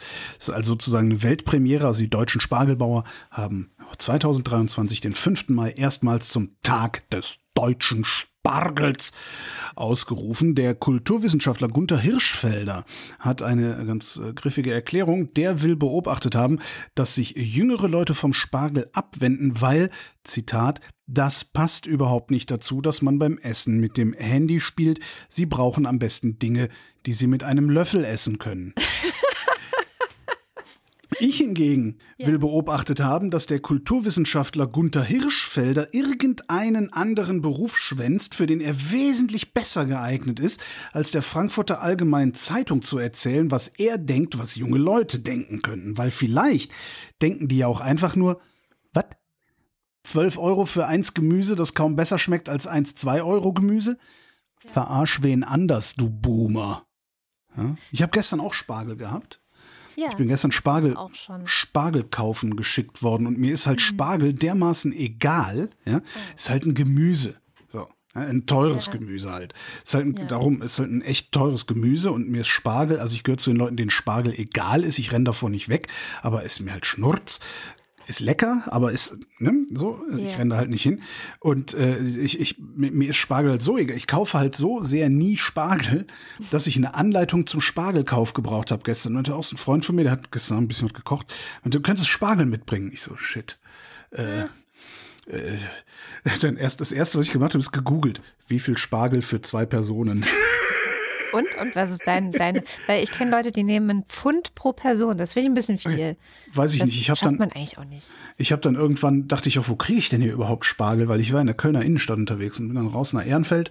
Nicht Äh, und- und- Spargel? Ja, aber man, ich kenn, weiß ich denn, ob man jetzt im Supermarkt Spargel kaufen darf oder ob das irgendwie, weiß ich nicht, Blutspargel ist oder so aus aus aus aus unter aus, aus äh, weiß ich irgendwelchen afrikanischen Kinderbergbauspargel oder so. Man, kann, man ich kenne mich überhaupt nicht aus mit Spargel und und äh, dachte dann, okay, dann, stand ich in Ehrenfeld so rum, dachte, wo kaufe ich jetzt Spargel? Gehe ich jetzt hier zum Biomarkt oder gehe ich hier zum äh, Supermarkt oder gehe ich? Hab dann zurück, wo kaufe ich denn hier Spargel?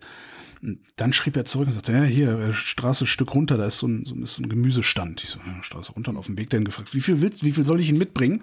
Ja, so 750 bis 1000 Gramm. Ähm, dann gehe ich an diesen Gemüsestand, sage, guten Tag, ich brauche Spargel. Haben Sie noch Spargel? Dann sagte die Dame, natürlich haben wir Spargel. Wie viel Spargel wollen Sie? Dann habe ich gesagt, 750 Gramm. Und dann hat die so eine Handvoll Stangen nur in, den, in, in, in ihre Waage gelegt. Und ich dachte, ach Gott, das hat aber irgendwie, das hat ja eine hohe Dichte, das Zeug. Ah. Ja, dann haben wir so ein bisschen geplauscht und ich meinte auch so, ach, ja, dann auch gesagt, aber gar, gar nicht so viel. Ja, ne, ne, ich auch so, ja, ich bin Spargel, äh, ne, ich wurde geschickt, Spargel zu holen. Äh, Ich, ich kenne mich gar nicht so aus, aber ja, und dann sagt sie, ja, brauchen Sie denn sonst noch was? Sag ich, naja, nee, ich, da, da, da, so lautet mein Auftrag nicht. Äh, und dann sagte sie, dann, dann wird ja ihre Frau, blablabla, irgendwas auch so, ja, dann wird die Frau, ihre Frau würde ihnen das ja auch gesagt haben, wenn sie noch was braucht. Dann sage ich, nein, es war ein Mann, aber ansonsten stimmt das. Und dann war sie ganz, ganz betreten irgendwie und ihre Kollegin war auch ganz betreten und sagte, oh mein Gott, ich habe mich homofeindlich geäußert. Und dann habe ich gedacht, kläre ich das jetzt auf oder sage ich einfach, tschüss, schönes Wochenende. Und ich habe dann tschüss, schönes Wochenende gesagt. Ja. Aber diese, diese kurze Moment des, oh Gott, hoffentlich haben wir jetzt nichts Falsches gesagt, hat mich dann doch ein bisschen amüsiert. Einerseits. Andererseits, ich glaube, wenn du ein Homo bist und das ständig erlebst, ist das Ja. auch nicht mehr lustig. Weiß ich nicht. Vielleicht. Wie bin ich denn jetzt von dieser schönen Geschichte auf so was Trauriges gekommen? Na gut. Jedenfalls hatte ich gestern Spargel und die jungen Leute wollen keinen mehr essen wegen der Handys. Ja. Man könnte jetzt noch mal recherchieren, was der Kulturwissenschaftler Gunther Hirschfelder zum Thema Ballerspiele zu sagen hat. Ich hätte da eine Theorie. Also ich bin ja Spargel-Fan, aber auch, weil meine Tochter, die sonst kaum Gemüse isst, das ist sehr schwer, die mag den. Und allein weil sie den mag, feiere ich den Spargel, weil dann weiß Grün ich oder, halt, grün oder weiß? weiß, Gut. mag sie. Also ich Krumm mag oder gerade? Macht die, macht, die, macht die eigentlich Menkenke, wenn es krumme Spargeldinger gibt? Oder wenn Nein. die lila sind, weil sie Sonne Nö, gekriegt auch haben? Ne? Nee, das auch nicht. Also sie mag es nur nicht, wenn es holzig ist, aber das mag keiner. Ja, also holzigen Spargel, ich wollte gerade sagen, das mag niemand, ne? Hab ich Ja. auch noch nie erlebt, dass jemand sagt, ach, schön knackig. Nee, ist einfach fies. Kommen wir zur guten Nachricht. Die gute Nachricht kommt aus Brasilien und sie lautet, Luis Inácio Lula da Silva macht einen Unterschied. Hat man sich ja was auch gedacht. Ähm, aber er macht insbesondere einen Unterschied für die indigene Bevölkerung in Brasilien. Was auch ganz gut ist, weil ich weiß nicht, ob er ohne deren massive äh, Kampagnen äh, im Wahlkampf das so geschafft hätte, Bolsonaro abzulösen, wie er es eben geschafft hat. Also sie haben auch wirklich ein großes eigenes Interesse daran gehabt, weil Mhm. ich glaube, die haben haben, haben VertreterInnen äh, in einem Artikel auch gesagt, sie, die Zeit, diese vier Jahre, es waren, es waren vier Jahre unter Bolsonaro. Mir kam es vor wie ein Jahrzehnt, muss ich sagen. Mhm. Ich war ein bisschen erstaunt, als ich das gelesen habe. Vier Jahre nur? Hä? Ähm, Das ist halt auch, weil der rechte Rand in sehr, sehr kurzer Zeit in der Lage ist, extrem viel Schaden anzurichten. Das ist Ja. in jedem Land so, ja. Ja, und die sagen halt selber, sie haben in ihrer Geschichte noch nie so viel gelitten. Also sie hatten Ja. keine so schlimme Zeit wie unter ihm. Und er hat halt auch einfach wirklich ähm, im Amazonas zum Beispiel, ähm, ist unter ihm der, das Abholzen des Amazonas ist 60 Prozent angestiegen. Hm. Ähm, und das hat natürlich vor allem die Indigenen betroffen, weil das sind teilweise ihre Gebiete, die sie versuchen auch zu schützen. Also ein großer Teil der UmweltschützerInnen in Brasilien sind einfach die indigene Bevölkerung, die da versuchen, ihre Natur zu bewahren. Naja, jedenfalls ähm, hat jetzt äh, Lula ein Ministerium für indigene Völker eingerichtet. Das gab es vorher nicht. Dann hat er tatsächlich eine Vorreiterin im Kampf für den Erhalt des Amazonas zur Umweltministerin ernannt. Das sind jetzt eher so symbolische Akte, aber trotzdem ist. Ich glaube auch, also ich finde auch, man merkt es gerade in Deutschland ganz gut, dass an bestimmten Stellen Leute sitzen, die auch einen Unterschied machen. Ähm, und das ist ein bisschen Steffi Lemke, aber auch so jemand wie Robert Habeck im Wirtschaftsministerium zum Beispiel. Ja, und diese Woche hat er dann noch versprochen, dass er mehrere Territorien in Brasilien und auch im Amazonas als Reservate für die indigenen Völker zur Verfügung stellen will. Also von 1200 Quadratmetern war da diese Woche die Rede. Das ist immerhin auch ein guter Anfang. Also zusammengefasst, in Brasilien selbst macht Lula da Silva einen Unterschied, insbesondere für die indigene Bevölkerung. Das fand ich eine ziemlich schöne Nachricht mal zur Abwechslung. Ich hätte jetzt auch noch die äh, Gelegenheit, aber das, das würde wahrscheinlich zu lange dauern. Ähm, der Deutschland-Trend von dieser Woche, Infratres DIMAP für äh, die ARD, ist ganz interessant. Da geht es im Wesentlichen, weil äh, Faeser macht ja gerade, also das, das Bundesinnenministerium äh, macht ja gerade mhm. Migrationspakt und Scheiß und sowas. Und da haben sie dann ihre, äh, die fragen ja immer äh, Politikerzufriedenheit und so und dann aber immer noch mal so Nebenfragen. Und da ging es im Wesentlichen äh, um Migration und äh, ein paar wirklich, ich finde, dass, dass diese, diese Umfrageergebnisse eher erschütternd sind. Ähm, ein Ding ist, äh, hat Migration, hat Zuwanderung eher Vor- oder eher Nachteile für Deutschland. 54 Prozent der Deutschen sind der Meinung, eher ist es von Nachteil für Deutschland Migration. Natürlich sind die Nazis ganz vorne mit dabei, aber ähm, interessanterweise auch äh, die FDP äh, mit mehr als der Hälfte, die CDU mit mehr als der Hälfte, die Linke mit mehr als der Hälfte oh. halten Migration, halten Zuwanderung eher für nachteilig für Deutschland. Und so geht das äh, über sämtliche Einzelfragen in diesem Deutschland-Trend weiter. Und das äh, finde ich, also das ist das, ich hätte nicht gedacht, dass wir immer noch so sehr ein Volk von engstirnigen, gehässigen Egoisten mit noch weniger Weitblick sind, als ich sowieso schon dachte, dass, dass, dass wir Weitblick haben, weil wer bis heute noch nicht begriffen hat, dass Migration für uns eher von Vorteil sein wird. Mhm. Der, ich, ich weiß nicht, wie man es den Leuten noch klar machen kann. Dass, also vielleicht haben wir den Axel Springer Verlag einfach verdient als Volk. Ja, das kann sein. Schnell wieder zur guten Laune. Äh, der Limerick der Woche ging diese Woche um das Thema Zecken. Passt ja ganz gut vielleicht in dem Zusammenhang. Und hier kommt, was unser Wochendämmerungspoet Jens Ohrenblicker dazu gedichtet hat. Wochendämmerungspoesie.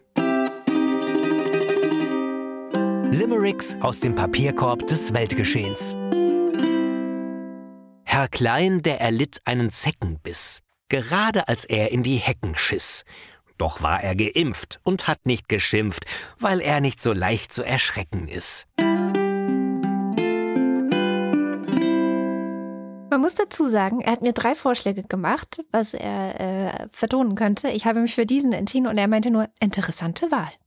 Mhm. Mhm, mhm. Was ist denn deine Wahl bei den Limericks der Ich nehme Felix Limerick. Ein Forschender fing ein paar Zecken, um diese mit Treckern zu trecken. Eine Zecke, die biss, wie's nun mal so ist, sie wollte sein Blut wohl mal schmecken. Ecken, Ecken, Ecken. Ecken, Ecken, Ecken. Ich habe den von Rebeleptic. Zecken am Alex heißt er. In ganz Deutschland gibt es Zecken. Kann mich als Altpunker nicht schrecken. Hab in Berlin schon gesehen, wie sie an der Weltzeituhr lehnen und bettelnd die Hände ausstrecken. Die Säcken. Die Zecken. Das ist natürlich, in Deutschland gibt es Säcken. Super. Psyche. Psyche, genau. Was für ein Thema wollen wir diese Woche? Äh, König Charles oder kann man das ein bisschen spezifizieren? Lachgas, nicht? Lachgas ist äh, gut. König, König ist schon, also ist ja schon das Thema diese Woche, ne? Das Thema. Ja. Egal welche Zeitung du aufschlägst, selbst die Taz hat es als Thema gehabt. Natürlich. Ja. Also das ist schon das Thema hier. Ja, da kommt König Charles. Diesen, ja, das ist okay. Der, der König Charles kann man das irgendwie Charles der Dritte. Da kann man Fritte drauf reimen, das finde ich gut. Das ist gut. Das ist gut. Dann kommt hier der Börsenticker. Montag.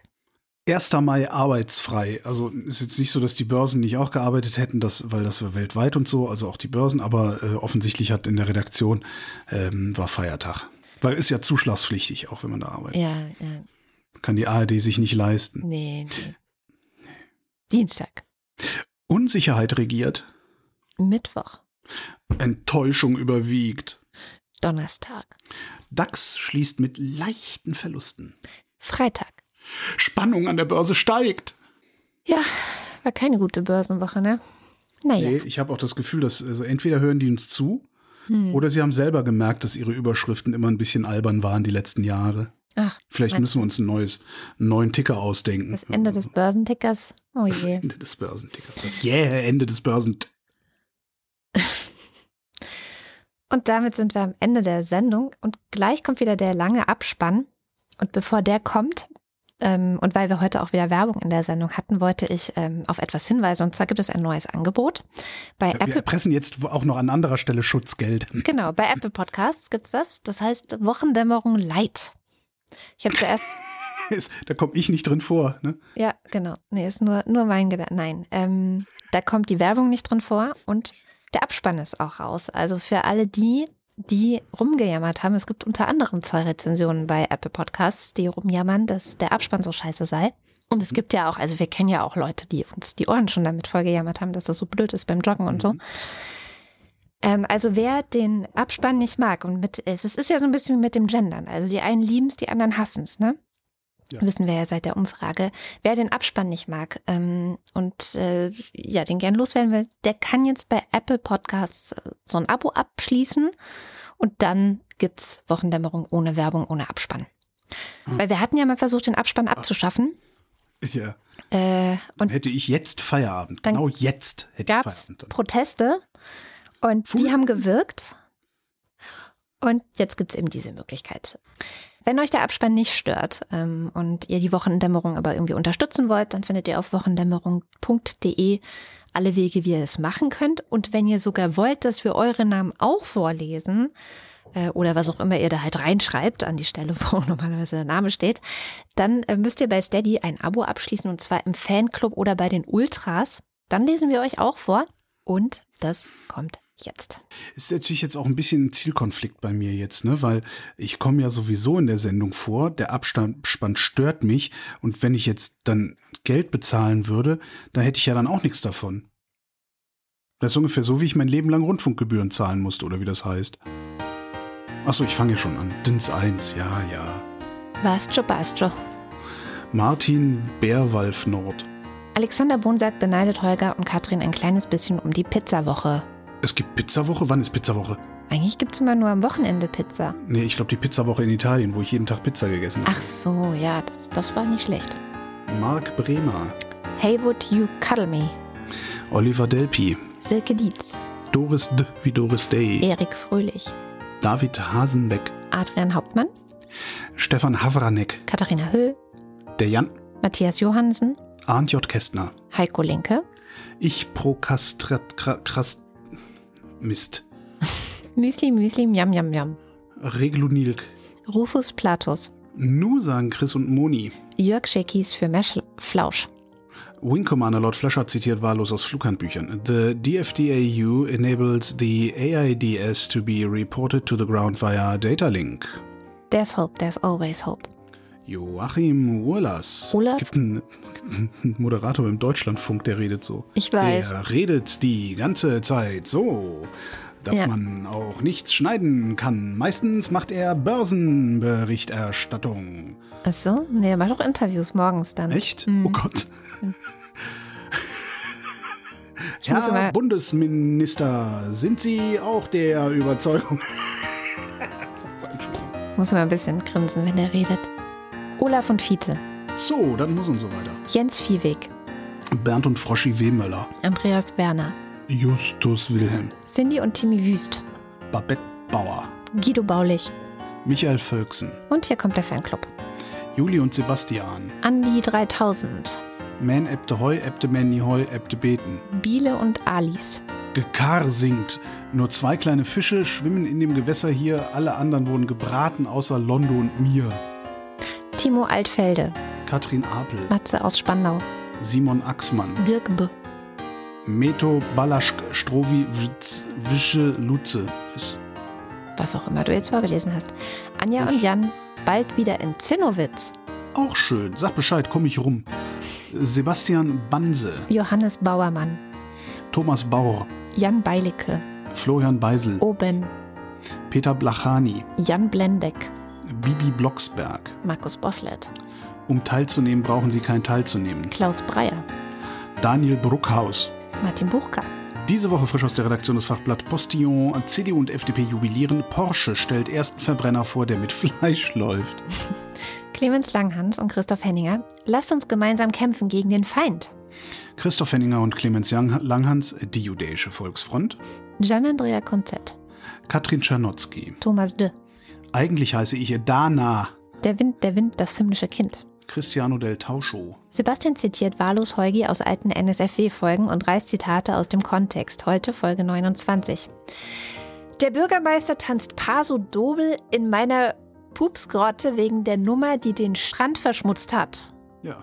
Der halbe Senat knabbert an meinen Eiern rum wegen des Flugzeugs, das sie vernichtet haben. Hm? Filmzitat. Sehr schön. Es gähnt der Wehrfrosch. Ich möchte doch einfach nur hier sitzen. Jan und Steffi empfehlen euch Times Up von Marc Benecke zum Beispiel auf YouTube zu sehen. Habe ich sogar angefangen. Ich habe diese Woche ein sehr interessantes Marc Benecke-Video gesehen und zwar geht es da um Morgellons. Ich wusste nicht, jetzt musst du lachen, Marc Benecke untersucht, ich glaube seit 20 Jahren oder so, schon recht lange, Morgellons. Also du kannst, wenn du denkst, du hast Morgellons, ihm Proben schicken und der untersucht die. Wenn du denkst, du hast Morgellons. Und ich finde es sehr sympathisch an ihm, muss ich auch sagen, dass er nicht so wie du Ja. diese Leute auslacht, sondern der nimmt das sehr, sehr ernst Echt immer noch? und macht das sehr, ähm, also wie, wie nennt man das denn? Empathisch einfach. Ja, ähm, ja, das ist, ja, ja, ich kann das nicht mehr. Also das ist jetzt, also das, weißt du, am Anfang, als das losging, ne, Internet und so mit den Morgellons, was dann so richtig hochgekocht ist und sowas, da habe ich auch gedacht, ach, diese armen Menschen, genau wie diese Elektrosmoggies, weißt du, die, die sich dann einbilden, dass sie irgendwie unter Strom leiden würden und sowas alles. Aber es ist mittlerweile, ist die Fülle an Informationen, auch an seriösen Informationen, äh, die man sich besorgen kann und wo man sich raufschaffen kann, was das ist, beziehungsweise was das nicht ist, weil es ist nicht, äh, so groß, dass ich nicht mehr anders kann, als die Leute nur noch auszulachen, die da, die da hinterher. Ich kann leider nicht mehr anders. Aber ich, also Ich- größten Respekt dafür. Er ist wirklich Ja, sehr ja, ja, einfühlsam und empathisch und untersucht es einfach und sagt so, das hier zum Beispiel war die Probe und zeigt die und ja, was hat sich rausgestellt, was es ist? Ja, das und das. Und das ähm, hat mich sehr beeindruckt, positiv beeindruckt. Ja, Morgellons, äh, für alle, die sich jetzt fragen, was ist das denn? Morgellons äh, sind angeblich Fasern, äh, die unter der Haut irgendwie wachsen ähm, und ähm, gerne auch mal mit Chemtrails in Verbindung gebracht werden. Also das, was die Chemtrails abregnen Na. lassen, führt dazu, dass Morgellons in der Haut wachsen. Und die wurden jetzt in Zusammenhang gebracht, wohl deswegen auch das Video äh, während der Corona-Pandemie ging wieder viel Morgellons durch die Verschwörungsszenen im Internet, weil man sich angeblich mit der mit dem Teststäbchen die Dinger sich damit infiziert quasi. Oder sie in den Masken sind. Und deswegen hat er dann ein Video nochmal ein aktuelles gemacht. Fand ich also ganz cool. Ente, Ente, Ente, Ente, Ente. Roland Erck. Claude Fankhauser. Erstmann Fischbrötchen. Matthias Flader. Oliver Förster. Der Fossibär. Lucy fragt sich, warum immer noch so viele auf Twitter sind. Olli Frank. Der Freibierfried, Andreas Freund. Marcella Frick, Mariana Friedrich. Mareike Geib, Der Gotti. Jörn Anne Göttich, Bärbel Grothaus. Miriam und David grüßen Samson, Sally der Pinguin grüßt alle, die sie kennen. Kathi grüßt Joni, Ricardo Gatter. F und H, Annika H.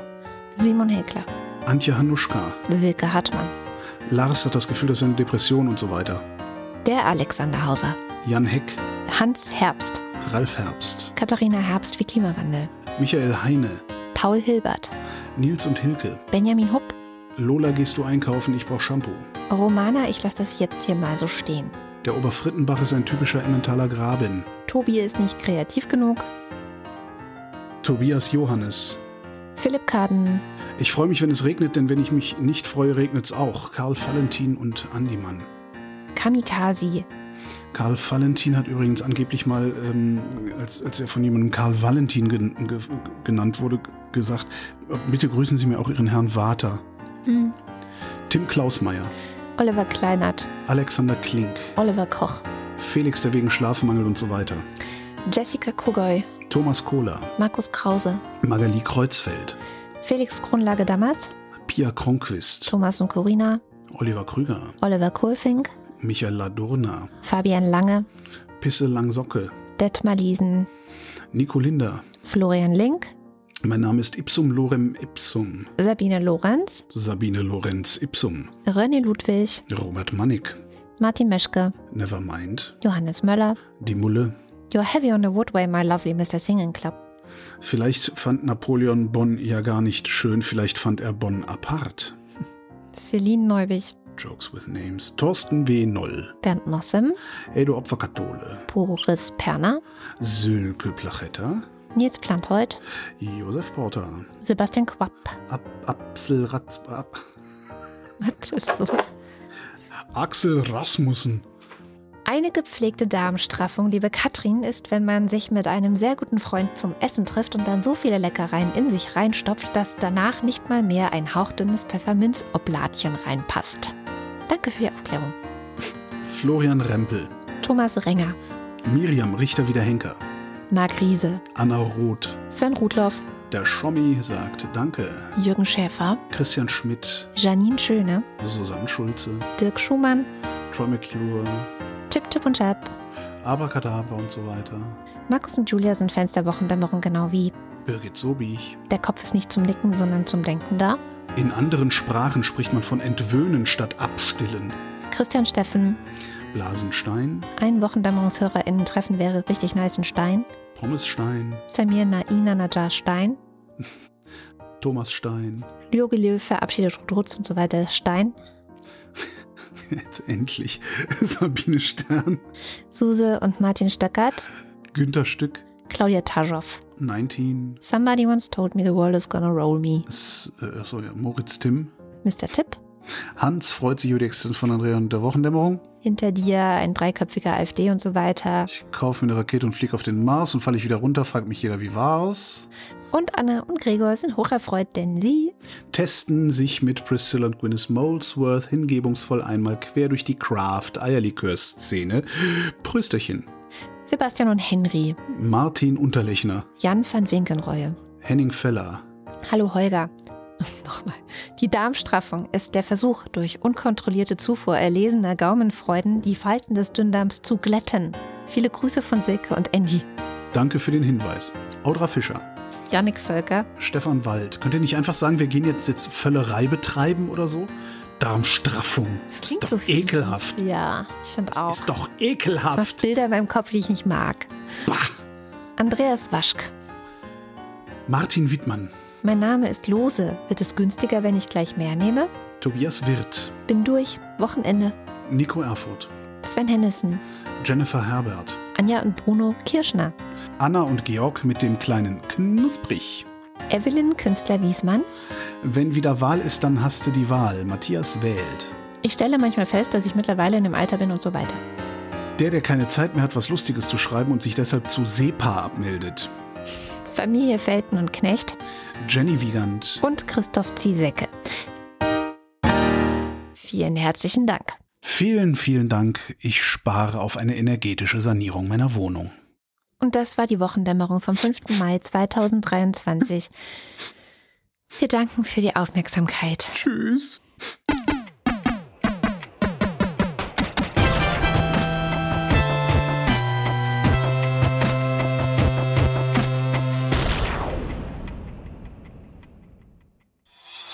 Eine Produktion von Haus 1.